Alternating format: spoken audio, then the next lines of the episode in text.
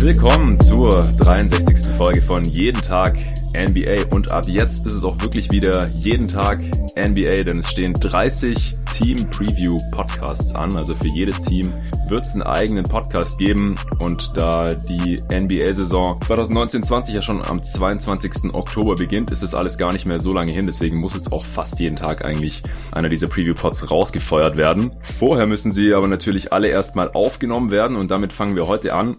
Und zwar direkt mit den Golden State Warriors. Dafür habe ich mir einen Kollegen von GoToGuys.de reingeholt und zwar den Patrick Preis. Hallo Patrick. Servus Jonathan. Ja, freut mich, dass du dabei bist. Du hast ja schon einen Artikel über die Offseason der Golden State Warriors auch für GoToGuys.de geschrieben gehabt. Und ich weiß nicht, darf man dich als Warriors-Fan bezeichnen? Bezeichnest du dich selber so?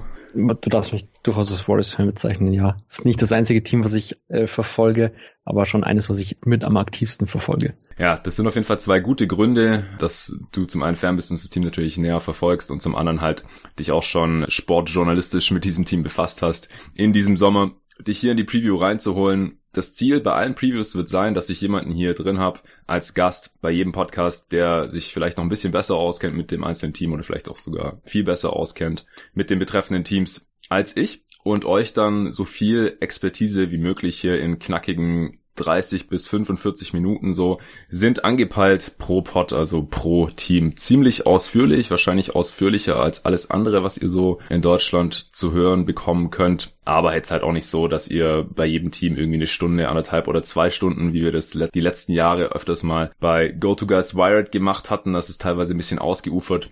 Und das ist dann vielleicht für den einen oder anderen Hörer ein bisschen zu lang. Also wir wollen es so lang wie nötig und so kurz wie möglich halten hier. Und das, wie gesagt, für alle 30 Teams in den nächsten sechs Wochen sind es noch. Ich denke, dass in der Regel so gut wie jeden Wochentag einer dieser Previews morgens rausgehen wird. Die werden dann immer am Tag davor oder ein paar Tage vorher aufgenommen werden und dann kommen die eben immer schön morgens in eure Podcatcher reingeflogen, sodass ihr die vielleicht auf dem Weg zur Arbeit, zur Uni oder zur Schule schon hören könnt. Würde mich natürlich freuen, wenn ihr so viele davon hört wie möglich. Ja, die Hörerzahlen sehen so gut aus, dass ich jetzt gesagt habe, ich mache auf jeden Fall noch diese 30 Team Previews und ich habe auf jeden Fall auch Bock dann während der Saison weiterzumachen mit jeden Tag NBA.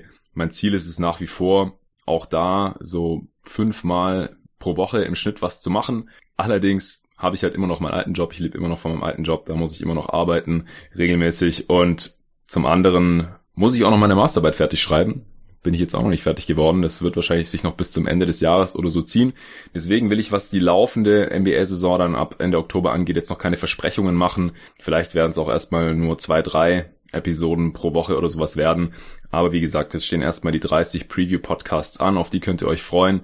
Und wie gesagt, wäre super, wenn ihr euch nicht nur die von eurem Lieblingsteam reinzieht oder von den drei bis fünf Teams, die euch vielleicht am meisten interessieren, sondern so viele wie möglich. Euer Interesse ist das, was hier diesen Podcast im Endeffekt am Leben erhält. Und ich freue mich auch weiterhin über Rezensionen auf Apple Podcasts oder iTunes, wenn ihr darüber den Podcast hören solltet oder wenn ihr halt ein Apple-Produkt habt und ihr darauf Zugriff habt, dann freue ich mich riesig, wenn ihr mir da eine kurze Zeile schreibt, warum ihr diesen Podcast mögt. Wenn ihr ihn mögt, wovon ich jetzt mal ausgehe, wenn ihr hier immer noch zuhört, dann ähm, freue ich mich riesig und dann bekommt ihr auch nach wie vor einen Shoutout hier in diesem Podcast. Ja, das soll jetzt genug gewesen sein des Vorgeplänkels. Wir kommen zu den Golden State Warriors das Team to beat der letzten Jahre. In diesem Sommer hat sich einiges getan. Natürlich schon zum Ende der Playoffs mit den Verletzungen von Kevin Durant und Claire Thompson in den Finals dann gescheitert an den Toronto Raptors. Thompson ist noch im Team, Kevin Durant nicht mehr. Wir haben ja ein quasi neues Team vor uns. Jetzt zum Start der Saison nur fünf Spieler aktiv im Kader, die auch schon letzte Saison dabei waren. Das ist ein Riesenumbruch. Und jetzt stehen wir eben vor der großen Frage hier was können die Warriors in dieser Saison noch erreichen? Kann man sie noch irgendwie als Contender sehen oder gerade noch irgendwie als Playoff-Team oder ist vielleicht auch das schon gefährdet? Und darüber werden wir uns die nächste, ich denke mal, gute halbe Stunde unterhalten. Die Previews werden immer der gleichen Struktur folgen, so dass ihr immer wisst, was da so auf euch zukommt. Wir fangen immer an mit einer ganz, ganz kurzen Zusammenfassung der letzten Saison, dass das nochmal kurz in Erinnerung gerufen wird. Da gehen wir aber nicht mehr ins Detail rein, denn gerade bei einem Team wie die Warriors, ja, da habe ich so viele Podcasts schon so aufgenommen hier bei jeden Tag NBA, weil sie auch so weit gekommen sind in den Playoffs. Aber allgemein dürfte, glaube ich, jedem bekannt sein, was bei den Teams so ungefähr los war in der letzten Saison. Dann in der Offseason, auch das wollen wir dann kurz nochmal zusammenfassen kurz eine Note geben, aber das dann auch nicht mehr allzu viel diskutieren, denn auch hier haben wir das auch schon in diesem Sommer abgehandelt in verschiedenen Formaten. Also auch hier bei Jeden Tag NBA, da gab es ja die Podcasts mit den besten und den schlechtesten Off-Seasons. Es gab zu Beginn der Free Agency, Anfang Juli, fast jeden Tag oder dann später noch nach jeder größeren Transaktion einen einzelnen Podcast. Das heißt, es wurde eigentlich jede Transaktion hier, jedes Teams schon irgendwie mal kurz analysiert, abgehandelt, bewertet. Deswegen wollen wir auch da nicht allzu viel Zeit verlieren und uns dann wirklich auf die kommende Saison konzentrieren. Wie könnte die Rotation aussehen? Wie sehen die Stärken und Schwächen der einzelnen Teams aus? Wie könnte die Starting Five aussehen oder die, die Closing Five, die beste Fünf jedes Teams? Dann äh, stellen wir uns die Frage, wer bekommt in dieser Rotation dann mehr oder auch weniger Minuten, als er vielleicht sollte? Gibt es eine Trade-Notwendigkeit in diesem Team? Wer sind da die Kandidaten, wenn es so ist? Und dann kommen wir zur Prognose, ja. Wo, in welcher Range sehen wir die Teams? Ist das ein Contender? Ist das ein Playoff-Team? wollen die in die Playoffs scheitern, aber vielleicht, oder es ist ganz klar ein Lottery-Team, die nichts mit dem Playoffs zu tun haben werden. Also wie viele Siege wird dieses Team ungefähr holen? Da haben wir dann Best Case und einen Worst Case. Und am Ende stellen wir uns noch die Frage, wo ist die Over-Underline und worauf würden wir wetten, wenn wir das tun würden. Und äh, gibt es noch andere Wetten, die interessant sein könnten? Ja, ist es ein MVP-Kandidat im Kader? Gibt es einen Rookie of the Year-Kandidat und so weiter? Wenn das der Fall sein sollte, schließen wir dann damit den Pot ab. Patrick, jetzt bist du dran. Fass doch mal so kurz wie möglich die letzte Saison der Golden State Warriors zusammen. Gerne. Also letzte Saison konnten die Warriors 57 Siege holen, waren damit das drittbeste Team nach den Toronto Raptors und den Milwaukee Bucks, stellten allerdings trotzdem die beste Offense, hatten das 13 beste Defensive Rating und waren damit dann das zweitbeste Team nach Net Rating. Mhm. Ähm, ich glaube, das Ende der Saison ist den meisten bekannt mit den Verletzungen von Clay Thompson und Kevin Durant in den Finals gegen die Raptors war das Ganze natürlich etwas dramatischer als bei mhm. vielen anderen Teams und man musste eben die, die Träume vom Freepeat begraben gehen. Ich denke, das würde als Zusammenfassung schon reichen für den Warriors. Ja, würde ich auch sagen. Also im Endeffekt war, denke ich mal, die letzten Jahre jede Saison, die die Warriors nicht der Champ geworden sind, äh, irgendwie eine Enttäuschung, beziehungsweise eine kleine Überraschung dann für das Team, die in den Finals da mal siegreich vom Platz gehen konnten. Letztes Jahr dann eben auch begünstigt durch die Verletzungen, aber das waren natürlich auch nicht die einzelnen Faktoren. Wie gesagt, ich habe ja auch jedes Finals-Game hier im Podcast im Detail analysiert. Wenn ihr euch das nochmal reinziehen wollt, könnt ihr das gerne tun. Dann jetzt in der Offseason, wie gesagt, hat sich ja auch einiges getan. Kannst du das nochmal ganz kurz zusammenfassen, wie es zu diesem großen Umbruch kam oder wieso jetzt letztendlich nur noch so wenige Spieler der letzten Saison im Kader stehen? Na klar, also im Endeffekt war natürlich das Ziel der Warriors, seine drei bzw. vier Stars zu halten. Äh, da hat aber Kevin Durant nicht wirklich mitgespielt, der wollte nicht mehr bei den Warriors bleiben und dann musste man ihn nach Brooklyn ziehen lassen, konnte aber im Gegenzug noch D'Angelo Russell im Silent Trade zurückbekommen, was für die Warriors zum einen positiv war, da man halt einen Spieler noch bekommen hat, der eine gewisse Upside hat und der ähm, durchaus letzte Saison was einiges zeigen konnte. Zum anderen war es aber auch extrem problematisch, da man jetzt gehardcapped ist für die Saison hm. und deshalb einige ja, Salary Moves machen musste, um unter der Hardcap zu bleiben. Das heißt, man musste Andre Iguodala nach Memphis traden, beziehungsweise man musste ihn traden, hat ihn dann nach Memphis gegeben, zusammen mit einem First-Round-Pick. Einen weiteren First-Round-Pick hat man noch in dem ähm, Kevin Durant seinen Trade abgegeben und zusätzlich musste man dann eben noch den Kader mit lauter Minimum-Signings ausfüllen und hat dann eben Willie Colley Stein, Alec Burks, Glenn Robinson III für Minimumverträge holen können meisten äh, kurzfristig, Willie Colley Stein sogar für zwei Jahre. Und am überraschendsten war vermutlich die Kevin Looney Verlängerung oder Weiterverpflichtung für drei Jahre und 15 Millionen. Das letzte ist eine Player Option. Aber das ist natürlich ein Vertrag, der doch recht überraschend war, weil die meisten Experten schon davon ausgegangen sind, dass er für das ein oder andere Team noch interessanter sein könnte, nachdem gerade in den Playoffs er einer der wichtigeren Spieler war, gerade auf der Big Position bei den Warriors. Mhm. Und den letzten Move, den man noch gemacht hat, war die Verlängerung für Draymond Green. Vier Jahre und 100 Millionen, was meiner Meinung nach ein absolut fairer Vertrag ist. Ähm, ja. Ich würde das Ganze jetzt auch nicht negativ sehen. Wenn sich ein Free Agent dazu entscheidet, nicht bei dir zu verlängern, kannst du als Verein vermutlich nicht viel machen. Ähm, äh, Darf ich kurz klugscheißen, auch mal für die Hörer, die äh, gerne diesen Fehler machen. Äh, in der NBA gibt es keine Vereine, es sind alles Franchises. Sind Franchises, ja. ja. Ich wollte es auch gerade sagen. Ja. Aber gut, also der, die Franchise konnte halt nicht viel machen. Man hat im Gegenzug eben noch, wie schon gesagt, die Angelo Russell bekommen. Deshalb hätte ich das Ganze jetzt vermutlich mit einer, mit einer 2 minus oder einer 3 plus versehen. Ja, also ich finde es unglaublich schwierig. Ich kann diese Bewertung nachvollziehen. Es hängt alles eigentlich im Prinzip von diesem D'Angelo Russell Sign Trade ab, wie man das eben bewertet. Ja, also sieht man das quasi unterm Strich positiv, dass man einen Kevin Durant nicht ohne Gegenwert verliert, sondern dass man dafür halt einen jungen Spieler, der letztes Jahr All-Star geworden ist, der auch noch ein bisschen Luft nach oben hat, zurückbekommt. Auch wenn halt, wie gesagt, das eben mit diesem Hardcapping einherging. Nochmal für die Hörer, die jetzt nicht genau wissen, wie das funktioniert. Also wenn man eben einen Sign Trade macht, dann hat man nicht, wie es normalerweise der Fall ist, theoretisch keine Gehaltsobergrenze, also man muss natürlich irgendwie Luxussteuer zahlen. Das heißt, äh, man muss dann halt einen bestimmten Steuersatz zahlen und je höher man über der Luxussteuer drüber ist, desto teurer wird es. Aber wenn die Besitzer spendable Milliardäre sind, dann ist das teilweise auch nicht so wichtig. Beziehungsweise wenn das Team eben guten Reibach macht, so wie das bei den Warriors eigentlich der Fall ist, dann ist es theoretisch nicht so schlimm und man kann unendlich viel Gehalt ausgeben. Aber es gibt bestimmte Transaktionen, durch die dann halt dieser Hard Cap, also diese harte Gehaltsobergrenze getriggert wird und so ein Sign Trade gehört eben dazu und dann ist der Hardcap eben bei, in dieser Saison jetzt bei knapp 139 Millionen. Man darf nicht mehr ausgeben. Und da die Warriors, wie du es in deinem Artikel auch schön beschrieben hast, eben schon so nah dran waren, allein durch die Gehälter von Curry, Thompson, Russell und Green, nämlich bei knapp 119 Millionen, hatte man halt nur noch ungefähr 20 Millionen frei. Und das ist halt echt nicht viel Geld, wenn man dafür noch ja, elf NBA-Spieler oder sowas unter Vertrag nehmen muss. Und das war eben nur so, weil man halt diesen Sign Trade gemacht hat. Das heißt, für diese kommende Saison war das sehr, sehr einschränkend, dieser Move. Und ich weiß halt auch nicht, ob das jetzt so einen riesen Unterschied macht für die Warriors in der kommenden Saison, aber da kommen wir dann eben vielleicht nachher schon drauf, wie gut man die Warriors jetzt eben sieht in dieser Verfassung, in der sie sich für die kommende Saison befinden. Aus meiner Sicht war es es halt jetzt für die kommende Saison nicht wert, hier sich Russell reinzuholen und sich dafür so stark einzuschränken, dass der Kader jetzt halt so aussieht, wie er aussieht und er hat eben verdammt viele Lücken, vor allem auf dem Flügel, sodass man aus meiner Sicht Stand heute kein Contender ist. Deswegen verstehe ich, wenn man das äh, eher negativ sieht. Ich finde auf jeden Fall eigentlich alle anderen Deals positiv. Also gerade im Rahmen der Möglichkeiten war da einfach nicht viel mehr drin. Dann bei den Free Agents. Willie Colley Stein könnte sich als Deal herausstellen. Der Vertrag für Looney ist gut. Die Vertragsverlängerung für Thompson war wahrscheinlich nicht billiger drin, würde ich jetzt auch eben nicht negativ anlassen, irgendwie, dass er seinen Max bekommen hat. Das ist schon okay. Und Draymond Green für 100 Millionen, vier Jahre, das ist eben weit unter seinem Max-Deal. Das finde ich auch einen guten Deal.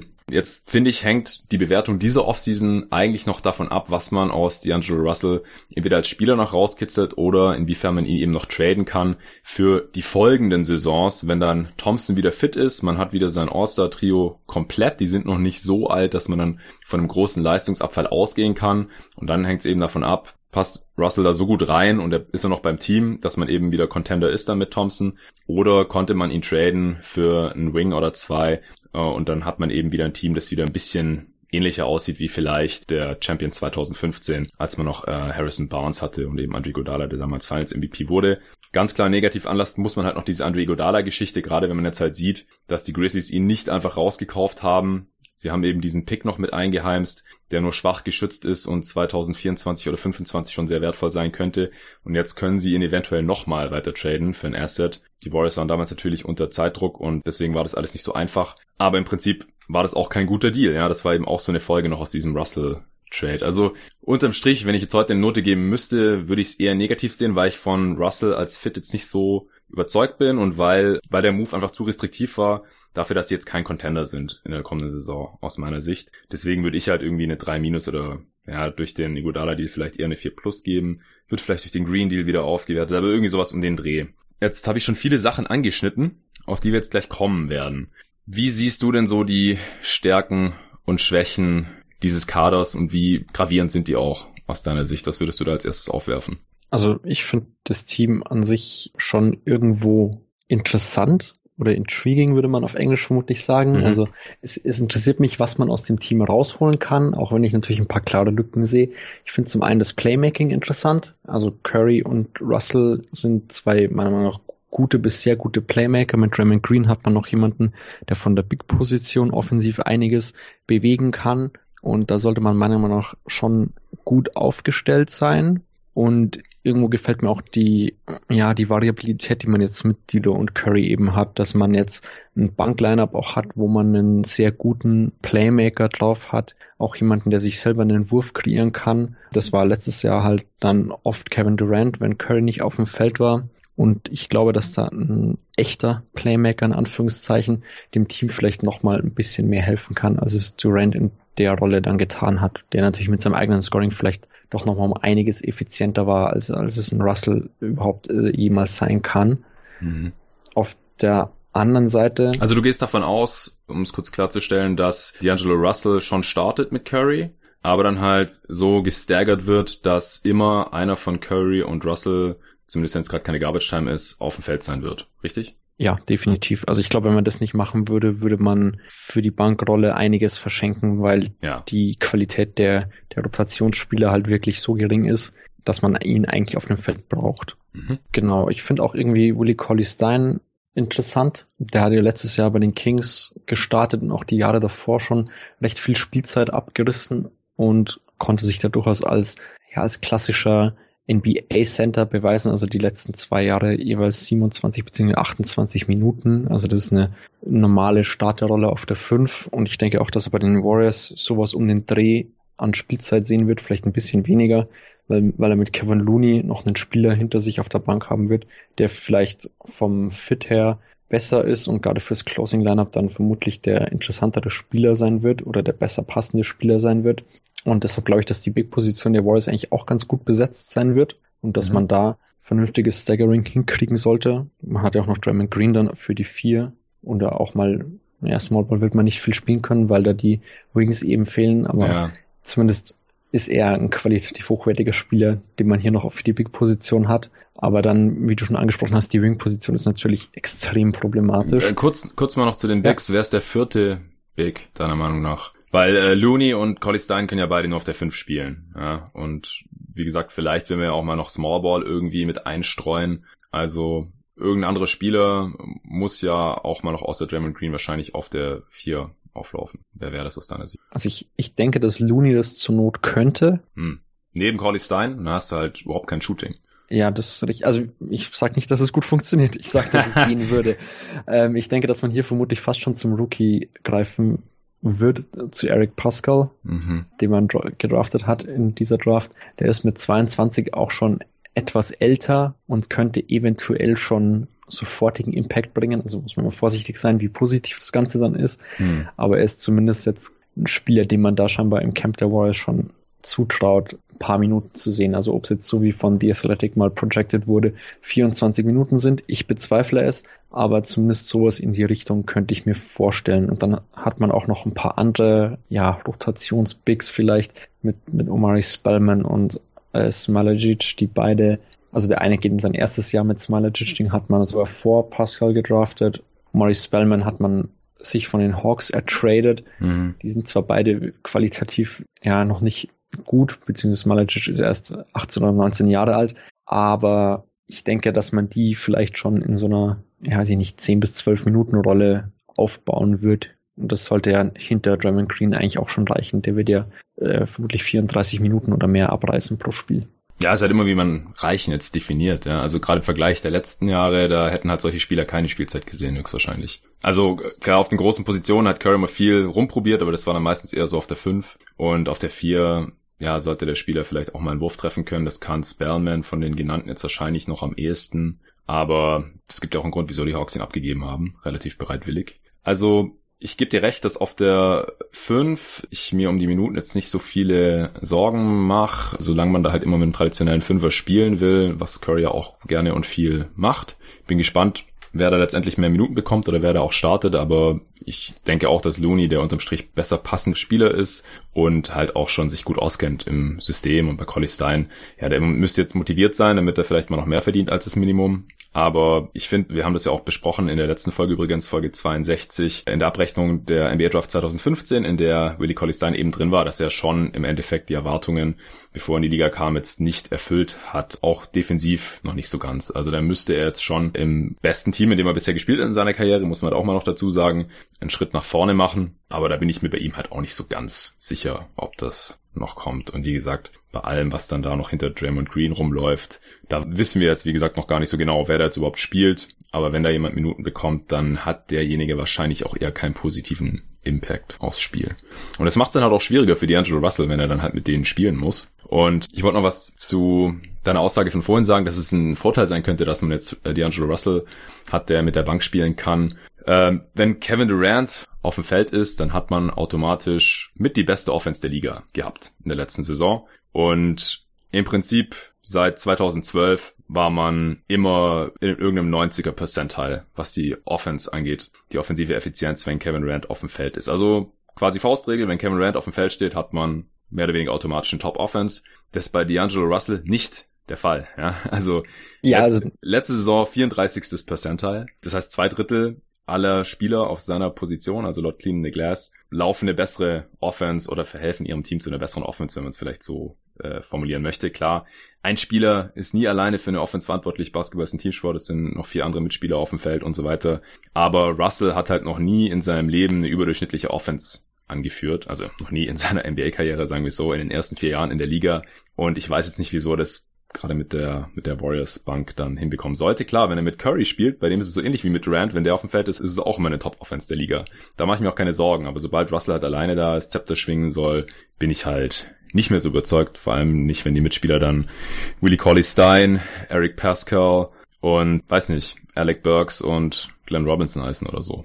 Ich wollte damit auch nicht aussagen, dass das Team in den Minuten mit Russell besser ist als die Minuten mit, mit Durant. Also ich denke bloß, dass er es hinkriegen sollte, das Bankline-Up halbwegs kompetent anzuleiten. Ja, das stelle ich halt noch in Frage, ehrlich gesagt. Also wir können, da, wir können da unterschiedlicher Meinung sein, ist jetzt eine Prognose, aber ich will das halt erst noch sehen. Ich habe dich irgendwie unterbrochen, glaube ich, oder äh, wolltest du noch irgendwas sagen? Oder wolltest du auch irgendwie reagieren auf irgendwas, was ich jetzt so, gesagt habe? Ähm, ja, ich wollte noch das Shooting ansprechen. Also das Shooting ist jetzt bei den Warriors in der nächsten Saison auch nicht brillant. Mhm. Also mit, mit Curry, Russell und vielleicht mit Abstrichen McKinney hat man, weiß ich nicht, zweieinhalb Shooter in, in der Starting Lineup und auch von den Bankspielern sind jetzt keine äh, Knockdown-Shooter dabei. Andererseits hat man mit den drei Rookies, die man gedraftet hat, also Jordan Poole, Eric Pascal und Smalacic, drei Rookies gedraftet, denen nachgesagt wird, einen kompetenten Dreier zu haben. Das Ganze dann im ersten Jahr direkt umsetzbar wird, wird die Frage sein.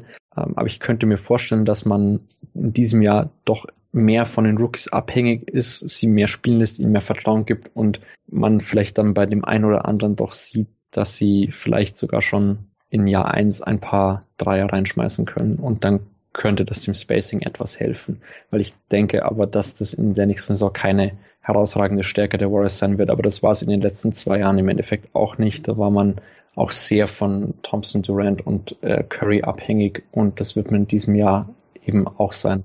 Ja, ich finde aber, dass nochmal schlimmer geworden ist. Also auch McKinney würde ich auch nicht als halben Shooter klassifizieren, glaube ich. Der hat 42 Dreier getroffen, also insgesamt letzte Saison in über 1000 Minuten.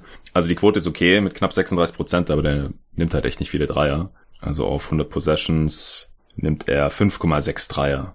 Das ist selbst im Team der Warriors Platz 9 gewesen. Also auf 100 Possessions jetzt gerechnet. Also Curry ist der beste Shooter aller Zeiten, das ist klar. Auch Russell ist ein ordentlicher Shooter, auch wenn er bei seinen Spot-Ups noch nie über 40% getroffen hat. Das könnte er jetzt vielleicht mal knacken. Kann auch einen Pull-Up-Dreier nehmen, aber wenn er mit Curry auf dem Feld ist, will man natürlich lieber Curry die Pull-Up-Dreier nehmen, sehen. Thompson wird halt noch eine Weile fehlen, da müssen wir uns auch gleich noch drüber unterhalten, denke ich.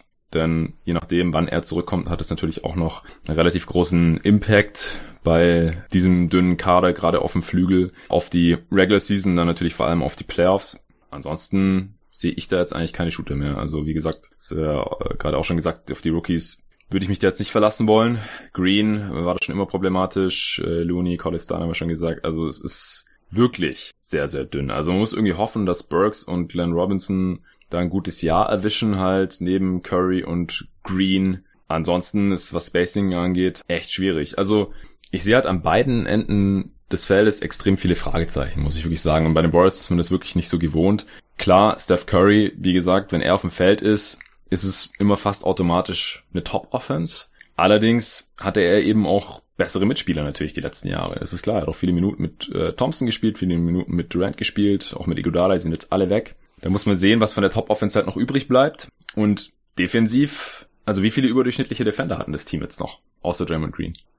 Einen vielleicht, also ja. mit, mit Looney. Ja. Und dann je nachdem, was der Rest mitbringt. Willie Colley Stein ist vermutlich ein durchschnittlicher Defender, wenn überhaupt. Ansonsten ja. dürfte in dem Warriors-Team halt keiner großartig dabei sein. Ich weiß jetzt wirklich nicht, was man von den ganzen Rotationsspielern halten soll, ob die wirklich defensiv überhaupt signifikant eine Auswirkung haben auf das Team. Mal schauen. Ja, also es kann sein, dass bei Burks und Glenn Robinson noch was drin ist. Auch bei Collie Stein könnte ich mir vorstellen, dass noch was drin ist, denn er hat sehr gute Anlagen, extrem guter, moderner Big Defender zu sein. Aber er hat halt bisher noch nicht so viel gezeigt. Mal gucken, was da noch kommen kann. Aber ich glaube, es wird schwierig, eine durchschnittliche Defense zu haben mit diesem Team. Und wie gesagt, offensiv, ohne Shooting, eigentlich auch keine Creation abseits von Curry und Russell. Also wenn sich einer von den beiden verletzt, dann haben die Warriors gleich ein riesiges Problem. Also klar, wenn Curry sich verletzt, sowieso, ist klar. Dann bricht die Offense wahrscheinlich komplett zusammen. Wenn sich Green verletzt, dann bricht die Defense komplett zusammen. Das darf natürlich auf keinen Fall passieren. Aber die können ja auch beide nicht durchspielen. Deswegen, ich sehe es schon irgendwie ziemlich kritisch, was die Warriors angeht, beziehungsweise ich sehe einfach viele Fragezeichen. Sagen wir es erstmal so, zur Prognose kommen wir ja nachher noch. Starting Five, äh, vielleicht noch jetzt der Vollständigkeit halber, also ist klar, Curry, Russell und Green, auf der 5 hat Looney oder Collie Stein. Was denkst du, wer der fünfte Starter ist? Ich denke, es wird McKinney am Anfang sein. Mal schauen, ob sich ja vielleicht Alec Burks oder Glenn Robinson den Starting-Spot erkämpfen können. Ich sehe da qualitativ keine wirklichen äh, signifikanten Unterschiede zwischen den dreien. Mhm. Vielleicht kann es auch einer von denen werden, je nachdem, keine Ahnung, vielleicht geht Steve Kerr auch mit dem, der im Training am besten performt oder der die beste, den besten Stretch eben gerade spielt ja. und lässt denjenigen dann starten. Interessant wird es ja eigentlich dann eh meiner Meinung nach erst, wenn man dann eben Clay Thompson wieder hat und dann eben ja schon vier sehr starke Starter hat und mit Collie Stein zumindest jemanden, dem ich zutraue, auf Big da einen passenden fünften Starter zu geben. Ja, was denkst du denn, wann Thompson zurückkommt? Also wie viel Impact kann er überhaupt auf die Saison jetzt noch haben? Also mein letzter Stand war, dass man erhofft, dass er ums All-Star-Break rum wieder eingreifen kann, eventuell schon davor. Ich denke, dass man dabei genaueres erst am Media Day erfahren wird, am 30. September, also in ja, ein bisschen mehr als zweieinhalb Wochen. Ich glaube nicht, dass es davor schon wahnsinnig viele Anzeichen geben wird. Da wird man vermutlich das erste Mal wieder was Interessantes in die Richtung hören. Und ja, je nachdem, wie viele Spiele er dann wirklich bestreiten kann, kann er halt dann noch einen Impact auf die Regular Season haben. Aber ich weiß auch nicht genau, ob er da dann wirklich schon so einen Impact hat. Er kommt natürlich von einer Verletzung zurück. Wir haben letztens erst bei ähm, Marcus Cousins gesehen, dass man nach einer Verletzung, nach einer relativ langfristigen nicht sofort zurückkommt und wirklich einen Impact haben kann. Selbst in den Playoffs hat Cousins ja dann noch ein bisschen kämpfen müssen und hatte ja dann auch noch mal ein paar Verletzungsrückschläge erlitten. Da muss man halt bei Thompson dann wirklich hoffen, dass er, weiß ich nicht, 20 bis 25 Spiele oder 30 Spiele machen kann in der Regular Season und dann eben in den Playoffs bei 100 Prozent sein kann. Hm. Ob das so sein wird, ich bin kein Mediziner. Ja, ich auch nicht. Ich denke aber, dass das eher der Best Case ist und ich muss sagen, es spricht aus meiner Sicht extrem viel dafür, dass wir Thompson eher später als früher sehen werden, äh, beziehungsweise vielleicht auch gar nicht, weil du hast es gerade selber angesprochen. Also die Warriors haben jetzt einfach auch schlechte Erfahrungen gemacht, damit ähm, Spieler, die nicht hundertprozentig fit sind, spielen zu lassen. Ja, also mit Cousins, der sich zweimal verletzt hat und ähm, jetzt dann gleich nochmal, wo haben die Warriors natürlich nichts mehr mit zu tun gehabt. Das ist natürlich extrem tragisch. Und bei Durant ja auch, der quasi an der Wade angeschlagen war und dann halt direkt die Achillessehne mit durchgerissen ist. Also ich glaube, die werden den Teufel tun und da irgendwas riskieren. Sie haben jetzt Thompson gerade im Max-Deal gegeben, knapp 190 Millionen. Ja, also das Geld ist investiert die wollen auf keinen Fall irgendwie gefährden, dass Thompson in den folgenden Jahren dann noch nicht der Spieler sein kann, der er sein könnte, wenn er sich komplett auskuriert hätte. Thompson selber hat gesagt, er will natürlich gerne in der Regular Season noch spielen, aber er würde gerne bis 38, 39, 40 spielen können.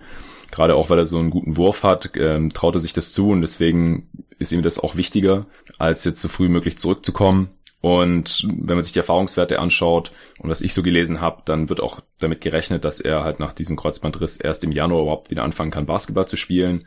Also frühestens. Und deswegen würde es mich wundern, wenn er um den All-Star-Break schon zurückkommen würde. Also ich gehe Stand heute eher davon aus, wie gesagt, ich bin auch kein Arzt oder sowas, aber wenn ich jetzt tippen müsste, dass er, wenn dann erst kurz vor den Playoffs wieder zurückkommt und dann in den Playoffs wahrscheinlich auch noch nicht bei 100% sein wird. Und dann ist halt die Frage, wo stehen die Warriors überhaupt kurz vor den Playoffs oder in den Playoffs?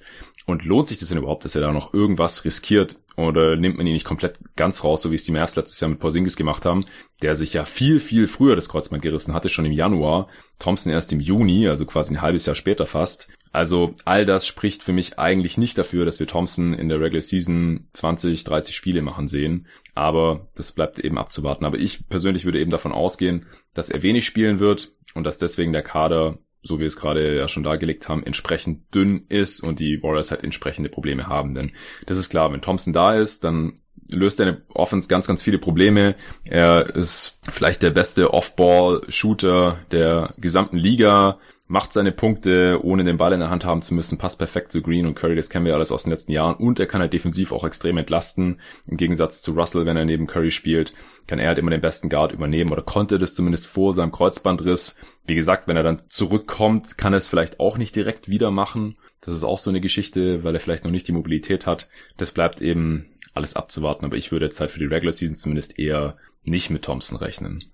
Okay, gut, dann gehen wir da auch von ein bisschen unterschiedlichen Sachen aus. Also mein letzter Stand war eben, dass die meisten das All-Star Break als realistisch erachten. Wenn das natürlich nicht so ist, dann sind meine Prognosen auch alle sehr optimistisch. Mhm. Ja, ist auch okay, wenn sich das ein bisschen unterscheidet. Bei uns macht es ja auch interessanter. Letzter Punkt zur Rotation.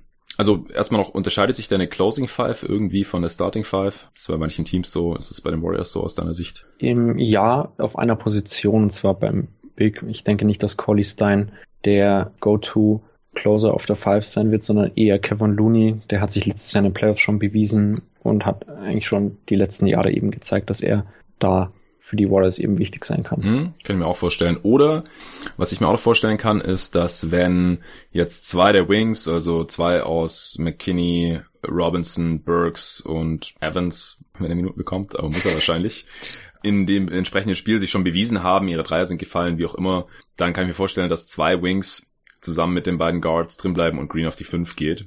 Aber wenn es halt nicht der Fall ist, was wahrscheinlich in den meisten Spielen der Fall ist, dann wird man wahrscheinlich mit einem traditionellen Big und dann wahrscheinlich mit Kevin Looney die Spiele zu Ende spielen, also die engen Spiele. Wer bekommt mehr oder weniger Minuten, als er sollte, aus deiner Sicht? Also ich hoffe, dass die Rookies mehr Minuten bekommen, als sie vielleicht bekommen sollten, wenn man, wenn man viele Spiele gewinnen will. Einfach weil ich nicht genau weiß, ob dieses Jahr wirklich so viel drin ist für die Warriors und wenn man schon dabei ist, kann man auch ein paar Rookies entwickeln oder mhm. vielleicht Spielzeit geben. Aber generell sind die Rotationsspieler der Warriors halt doch fragwürdig und da muss man dann schon die Frage stellen, ob die nicht alle im Endeffekt zu viele Minuten sehen für ein eigentlich, also wenn man davon ausgeht, dass man eigentlich ein sehr kompetitives Team stellen möchte. Also angefangen von Alec Burks, der aktuell hier bei von The Athletic mit 20 Minuten projected wird. Eric Pascal haben sie mit 24 Minuten drin. Ja, das ist krass. Das ist ja, bei Pascal weiß ich auch nicht genau, wie sie auf die Idee kommen, weil McKinney haben sie zum Beispiel nur mit 10 Minuten eingerechnet. Ja, würde ich eher tauschen. Das will nicht vorstellen, genau. Aber generell ist es bei den Warriors alles in der Rotation fernab von den drei Stars und dann eben Collie Stein und Looney doch schon ja recht fragwürdig. Also eigentlich sollte da von den übrigen Spielern meiner Meinung nach also wenn man jetzt wirklich einen Starter haben möchte, sollte niemand 20 bis 30 Minuten sehen, aber es wird halt doch ein, zwei Leute treffen, die vermutlich so viele Minuten spielen müssen, einfach weil mhm. der Kader so dünn ist, wie wir es auch schon besprochen haben. Ja, also ich würde Stand heute auch davon ausgehen, dass äh, alle Wings und Guards, die nicht äh, Curry und Russell heißen, halt zu viele Minuten sehen eigentlich. Ja, aber es halt nicht vermeidbar ist, einfach weil Thompson fehlt und auch sonst äh, halt Igodala weg ist, unter anderem, der da halt viel Minuten aufgefangen hat, äh, die letzten Jahre von der Bank. Und ich sehe jetzt eigentlich auch niemanden, der höchstwahrscheinlich zu wenig Minuten sehen wird. Ich glaube, ehrlich gesagt auch, wenn man sich diese Minutenverteilung anschaut bei The Athletic, dass Green, Curry, also zumindest diese beiden, zu viele Minuten da sehen. Die sind beide mit 36 Minuten eingetragen, wie Russell übrigens auch. Das haben die letzten Jahre aber gar nicht gespielt. Draymond Green hat letzte Regular Season 31 Minuten gespielt und Curry, glaube ich, 33 oder so. Und wenn die jetzt... Curry hat 34 gespielt, 34, ja. okay. Und eigentlich, wenn man sich die Entwicklung in der Liga so anschaut mit Load Management und so, dann sollten die eigentlich nicht mehr spielen, sondern eigentlich eher weniger jetzt so mit fortgeschrittenem, in fortgeschrittenem Alter. Steph Curry geht in seine Age 31 Season, Draymond Green Age 29 Season und dann soll er auf einmal fünf Minuten mehr spielen als letzte Regular Season. Das sehe ich vielleicht auch nicht so ganz. Ja, also würde ich dir durchaus zustimmen. Allerdings muss man schon sagen, dass auch in der letzten Saison noch einige Superstars mehr Minuten abgerissen haben. Also seien es jetzt Bill, George Harden, Westbrook, True Holiday, die haben alle 36 Minuten plus gespielt und auch andere Superstars sind noch in dieser Riege unterwegs. Ich denke auch 36 Minuten ist zu viel, aber bei den Warriors wird es nächste Saison vielleicht, wenn man in die Playoffs eine, eine, hohe Platzierung erreichen möchte, dass man da eben doch ein paar Minuten in entscheidenden Spielen dann doch noch an Curry und Green geben muss. Ob es jetzt wirklich 36 sind, ich bezweifle es auch. Aber sowas um den Dreh könnte ich mir schon vorstellen. Also ich denke schon, dass Green mehr als 31 Minuten spielen wird nächste Saison. Ja, Russell hat auch noch nie mehr als 30 Minuten gespielt in seiner NBA-Karriere. Der soll dann auf einmal auch auf 36 hochgehen. Also ich bin ein bisschen skeptisch. Das Verletzungsrisiko steigt natürlich auch, aber klar, jede Minute, die die drei genannten nicht spielen, muss halt einer von den ganzen Bankspielern übernehmen und das haben wir ja gerade schon besprochen, dass es eigentlich auch schon viel zu viel ist. Ja, also das ist halt auch nochmal so eine Baustelle oder ein Fragezeichen. Okay, letzter Punkt, bevor wir dann zur Prognose kommen. Siehst du irgendwo eine Trade-Notwendigkeit? Also ich glaube, die sind wir beide rein theoretisch oder entsprechende Kandidaten, um halt irgendwelche Trades durchzuführen bis zur Trade Deadline 2020. Ja, also eine Notwendigkeit wäre natürlich ein Wing mit, mit Dreier und Defense, aber die sucht in der NBA bekanntlich ja jeder und die findet man halt auch nicht so leicht. Ja. Ähm, muss man halt mal schauen, ob es da einen gibt, der auf den Markt kommt, ob es irgendwelche Buyout-Kandidaten geben wird, was weiß ich, was man sich da einfallen lassen wird. Der offensichtlichste Kandidat, den schon viele online auch angeführt haben, ist natürlich D'Angelo Russell jetzt. Er ist ein noch junger, irgendwo noch interessanter Spieler, bei dem sich andere Teams noch sicher noch Upside sehen könnten, wenn es die Warriors nicht, nicht selber tun. Und wenn er hier eben, je nachdem, wenn er extrem überzeugt, denke ich, dass die Warriors ihn nicht abgeben würden. Aber wenn man eben sieht, dass er individuell zwar halbwegs performt, aber nicht so ganz ins Team passt oder eben wirklich gar nicht performt, könnte ich mir schon vorstellen, dass man ihn versucht ja, abzugeben, wenn es ein sinnvolles Trade-Angebot gibt. Ich denke jetzt aber nicht, dass man ihn einfach abgibt, um ihm loszuwerden, sondern dass man anstelle der Warriors da schon auf irgendein passendes Angebot hofft, wo eben ja, wie du schon gesagt hast, irgendwelche Wings dabei sind, denen man eben ja 25 Minuten plus geben kann, die dann eben auch wirklich der Rotation der Warriors langfristig helfen können. Am Anfang, nachdem der Trade durchgegangen ist, wurde ja auch bekannt, dass die Timberwolves eigentlich Interesse an ihm gehabt hätten in der Free Agency. Hm. Das dann aber doch nicht zu einem zu einer Unterschrift gekommen ist. Eventuell könnte es da einen sinnvollen Trade geben mit Robert Covington. Ich weiß nicht, wie viel das Timberwolves Front Office von ihm hält und ob man ihn wirklich unbedingt behalten möchte, beziehungsweise ob man lieber D'Angelo Russell haben möchte, der auch sehr gut mit Carl Anthony Towns befreundet ist. Hm. Das ist alles ähm, sehr viel Prognose und ich denke, am wahrscheinlichsten ist, dass, dass Russell die Saison bei den Warriors beendet und eventuell dann danach getradet wird. Mhm. Ja, also in deinem Artikel hattest du ja auch den GM der Warriors zitiert, dass die Warriors Russell erstmal nicht shoppen werden oder sowas, aber ganz ehrlich, was soll er auch sagen in der Situation? Ja, wir haben ihn per Suntrade geholt, weil wir ihn sofort weiter traden wollen. Natürlich nicht. Also man darf dran erinnern, ja, Daryl Morey zum Beispiel hat auch in diesem Sommer noch gesagt, Chris Paul wird auf keinen Fall getradet und jetzt guck mal, wo Chris Paul mittlerweile ist, nicht mehr in Houston. Oh Wunder. Also da würde ich nicht allzu viel drauf geben. Ich denke auch beim richtigen Angebot könnten die Warriors dann da den Abzug drücken ich denke auch, dass Covington sehr, sehr gut passen würde. Der bringt halt offensiv natürlich nicht an die Creation, die Russell bringt, aber das ist dann halt, wenn äh, Thompson wieder da ist, der auch nicht viel On-Ball Creation bringt, aber einfach offensiv so einen großen Impact hat, dass halt ein Covington da dann aus meiner Sicht besser reinpassen würde als ein Russell, wenn dann halt auch noch ein bisschen mehr als nur Covington zurückkommt, vielleicht noch ein, zwei Dudes, die auch ein bisschen verteidigen oder schießen können. Das halte ich schon für nicht ganz unwahrscheinlich. Aber auch da hängt es natürlich davon ab, wie verläuft die Saison der Wolves, wenn der Kader so einigermaßen funktioniert, dass sie eben bis zur Trade Deadline sich noch irgendwie Hoffnung machen können, auch so in die Playoffs zu kommen. Oder sie dann vielleicht Russell doch nicht haben wollen auf einem Max-Deal, kann es natürlich auch schon wieder in eine ganz andere Richtung gehen. Aber ich denke auch, dass ein Trade von Russell hier am wahrscheinlichsten ist. Denn ansonsten sehe ich einfach nicht so wirklich, welcher Spieler hier so gut spielen könnte, dass ein anderes Team den auf einmal unbedingt haben will und die Warriors ihn noch abgeben wollen. Curry wird natürlich nicht getradet, Draymond Green wird natürlich nicht getradet und Thompson auch nicht. Also bleibt man hat nicht, ja auch, ja. Man hat ja auch einfach keinen Spielraum. Also die Minimumspieler vertraden für andere Minimumspieler. Ist ja ist kein wahnsinnig sinnvolles Konzept, denke ich. Also von dem her. Man ist ja immer noch hardcapped, ja. Also das gilt ja für genau. die ganze Saison. Ja, das äh, schränkt natürlich die Trade-Möglichkeiten auch nochmal ein. Die Notwendigkeit sehe ich natürlich genauso wie du. Man braucht eigentlich Wings und zwar normalerweise nicht nur einen, sondern gleich zwei, um hier irgendwie eine veritable Playoff-Rotation zusammenstellen zu können. Gut, dann kommen wir zur Prognose für die kommende Regular Season. Wir fangen erstmal mit der Seed Range an, also ganz grob, gibt das Homecourt Advantage oder nicht oder vielleicht auch keine Playoffs. Siehst du die Warriors als Contender so ganz grundsätzlich und danach schauen wir uns erst die Wins Range an, Best Case, Worst Case und dann mit welcher Siegzahl wir letztendlich rechnen und dann gleichen wir das noch mit der Over-Under Betting Line ab. Okay, also ich sehe die Warriors aktuell um Homecourt kämpfen. Bei mir gibt es in meiner Prognose ein Cluster von vier Teams, die ich aktuell alle noch mit 52 Siegen projected hätte mhm. oder zumindest so um den Bereich. Und ich denke, dass die Warriors da dazugehören können. Und deshalb habe ich als aktuell die Warriors so zwischen zwei und fünf stehen. Wo genau sie da dann am Ende kommen, sind, wird im Westen natürlich sehr eng sein. Da kann ein, zwei Spiele einen Ausschlag geben von zwei, drei Plätzen. Da wüsste ich es jetzt nicht genau. Wenn man mich jetzt heute fragen würde, würde ich sagen, sie kommen, sie schaffen Homecourt Advantage. Ja, also ich habe sie aktuell nicht mit Homecourt Advantage, ich habe sie auf Platz 6, aber es, sie können es natürlich schaffen, das sehe ich ganz genauso wie du. Im Best Case sehe ich sie klar mit Homecourt Advantage. Dafür ist äh, Steph Curry potenziell einfach zu gut. Er könnte eine MVP-Saison hinlegen und dann werden auch die Warriors entsprechend gut sein. Auch wenn Draymond Green Bock hat, während der Regular Season schon Vollgas zu geben, dann kann das schon ausreichen, einen Homecourt zu bekommen dann für die Playoffs. Siehst du die Warriors als Contender oder im erweiterten Kreis? Also du hast mir schon in der Vorbereitung auf den Podcast mir schon geschrieben, dass du die Warriors mit derselben Titelchance siehst wie die Milwaukee Bucks zum Beispiel. Da äh, wurde ich ein bisschen stutzig. Ja, ähm, also da ist viel Optimismus drin, was Clay Thompson Rückkehr angeht. Also wenn Clay Thompson spielt und spielen kann und 100% oder annähernd 100% in den Playoffs hat, dann ist man meiner Meinung nach ein Contender. Das hat man einfach die letzten Jahre über bewiesen, dass man mit dem Team zumindest um die Conference Finals mitspielen kann.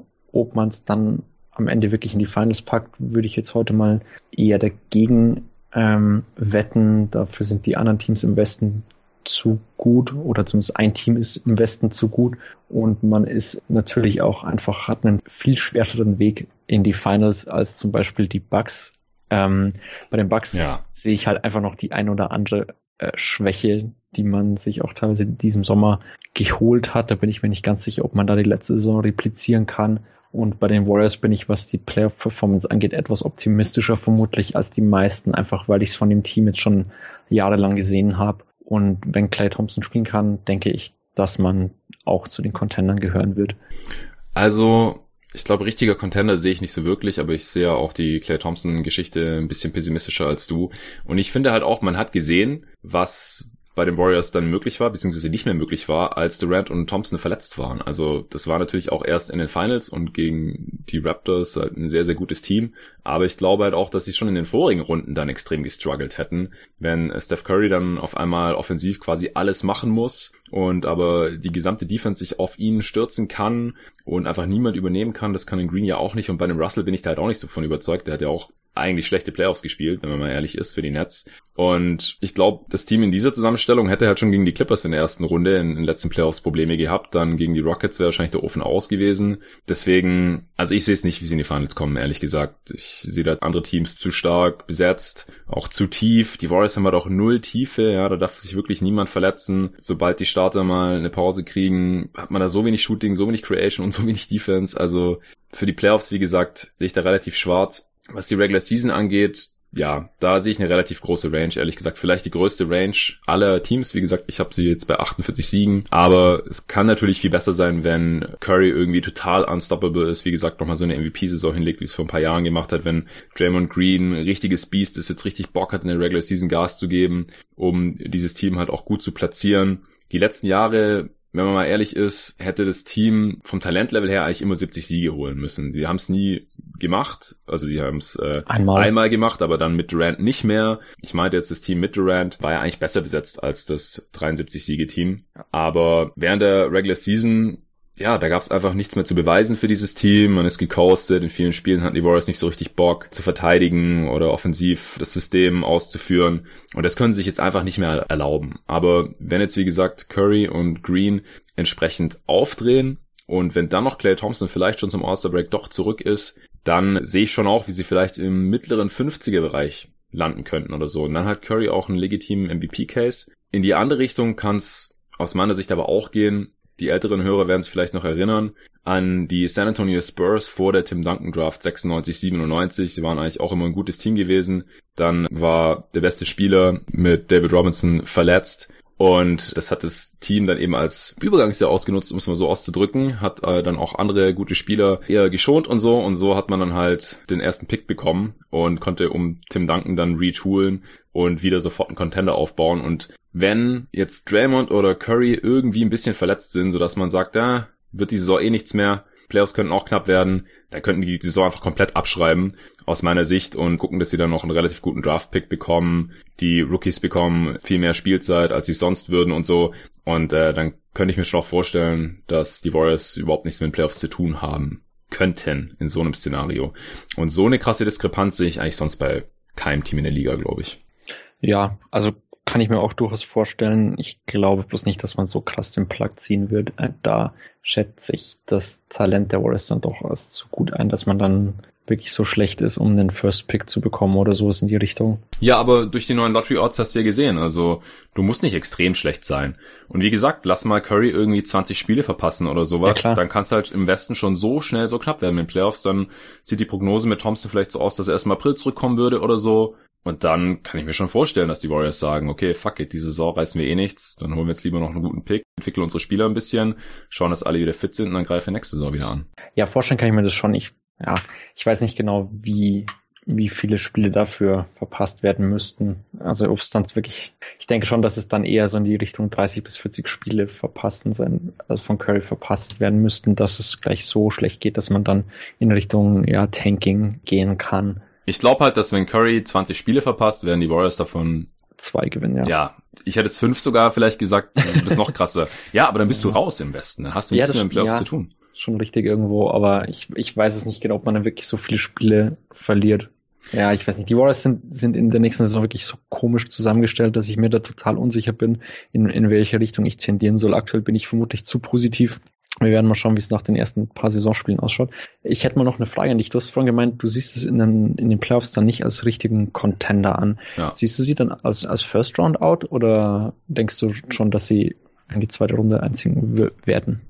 Ja, das kommt natürlich auf das Matchup in der ersten Runde ja, an. Klar, aber also jetzt so im, im mittleren Outcome, lass mich mal kurz auf die Teams schauen, die ich jetzt vor ihnen hätte. Ja, also ich kann mir schon vorstellen, dass ähm, je nach Matchup sie in die zweite Runde kommen können. Aber das ist für mich jetzt keine ausgemachte Sache. Ja, und dann sind sie für mich halt auch kein Contender. Also ein Team, das Gefahr läuft, in der ersten Runde auszuscheiden, ist für mich halt kein Contender. Okay, ja klar, verstehe ich. Gut, also ich denke, es macht jetzt nicht so viel Sinn, über die Worst-Case-Sieganzahl zu sprechen, weil der Worst-Case ist halt wahrscheinlich, dass sich Curry oder Green verletzen und dann wird es halt schwierig, überhaupt irgendwelche Spiele zu gewinnen und dann kommt es halt auch drauf an, inwiefern da halt eingerissen wird. Das können dann irgendwie 30 Siege sein, können 35 sein oder weniger als 30. Ich habe keine Ahnung. Das macht wahrscheinlich jetzt nicht so viel Sinn, hier eine Zahl zu nennen.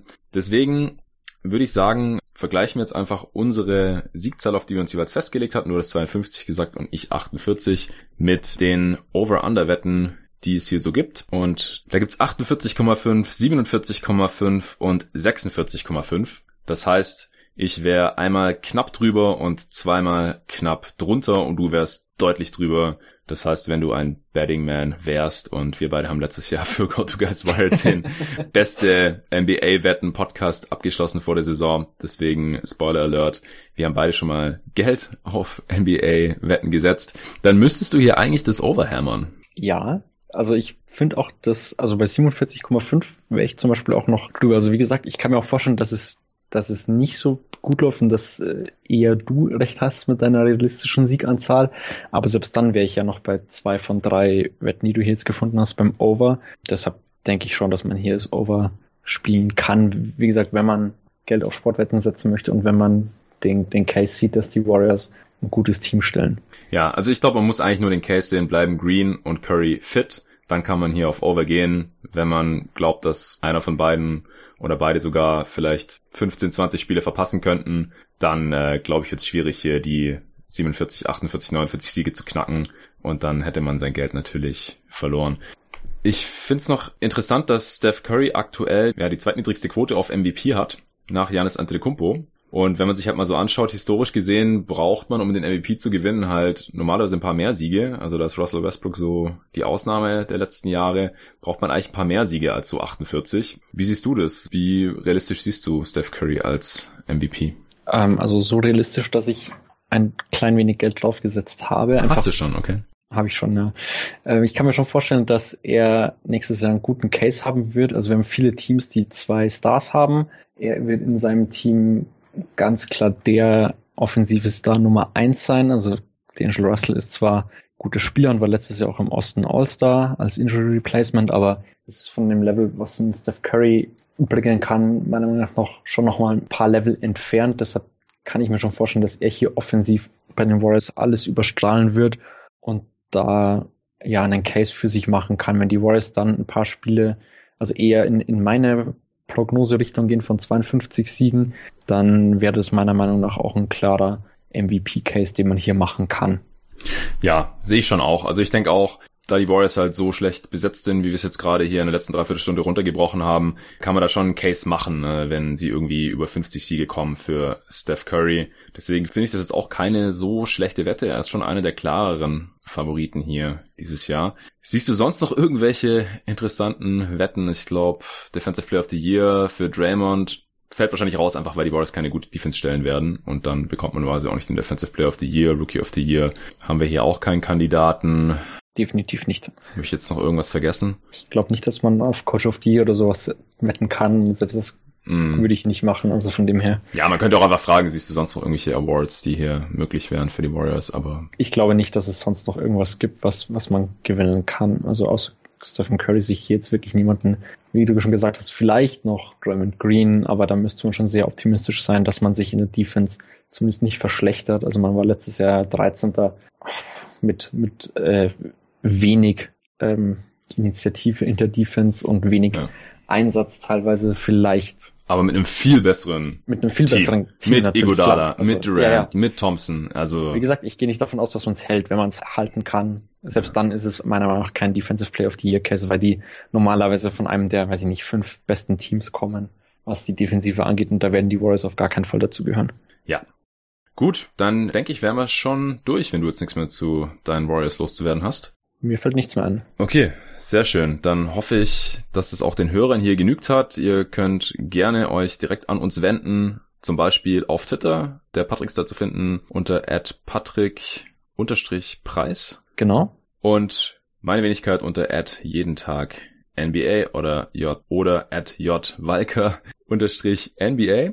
Ansonsten, wenn ihr noch mehr von Patrick lesen oder hören wollt, dann natürlich auf gotoguys.de gerne auschecken. Er hat ja dort als Host den GoToGuys Wired Podcast quasi von mir übernommen. Können ja nochmal ankündigen, dass bald eine gemeinsame Aufnahme geplant ist, in der Patrick hostet und ich zusammen noch mit einem anderen Kollegen als Gast dabei sein werden. Also Abonniert auch diesen Podcast, wenn ihr das noch nicht getan habt und haltet da die Augen offen. Wir werden da über die besten Spieler, die 24 Jahre oder jünger sind in der NBA sprechen, wir werden die ranken. Das wird natürlich alles ausdiskutiert, mit welchem Spieler wir quasi Stand heute am liebsten ja, ein Team aufbauen würden, einen Contender bauen würden. Das wird auf jeden Fall eine spaßige Sache.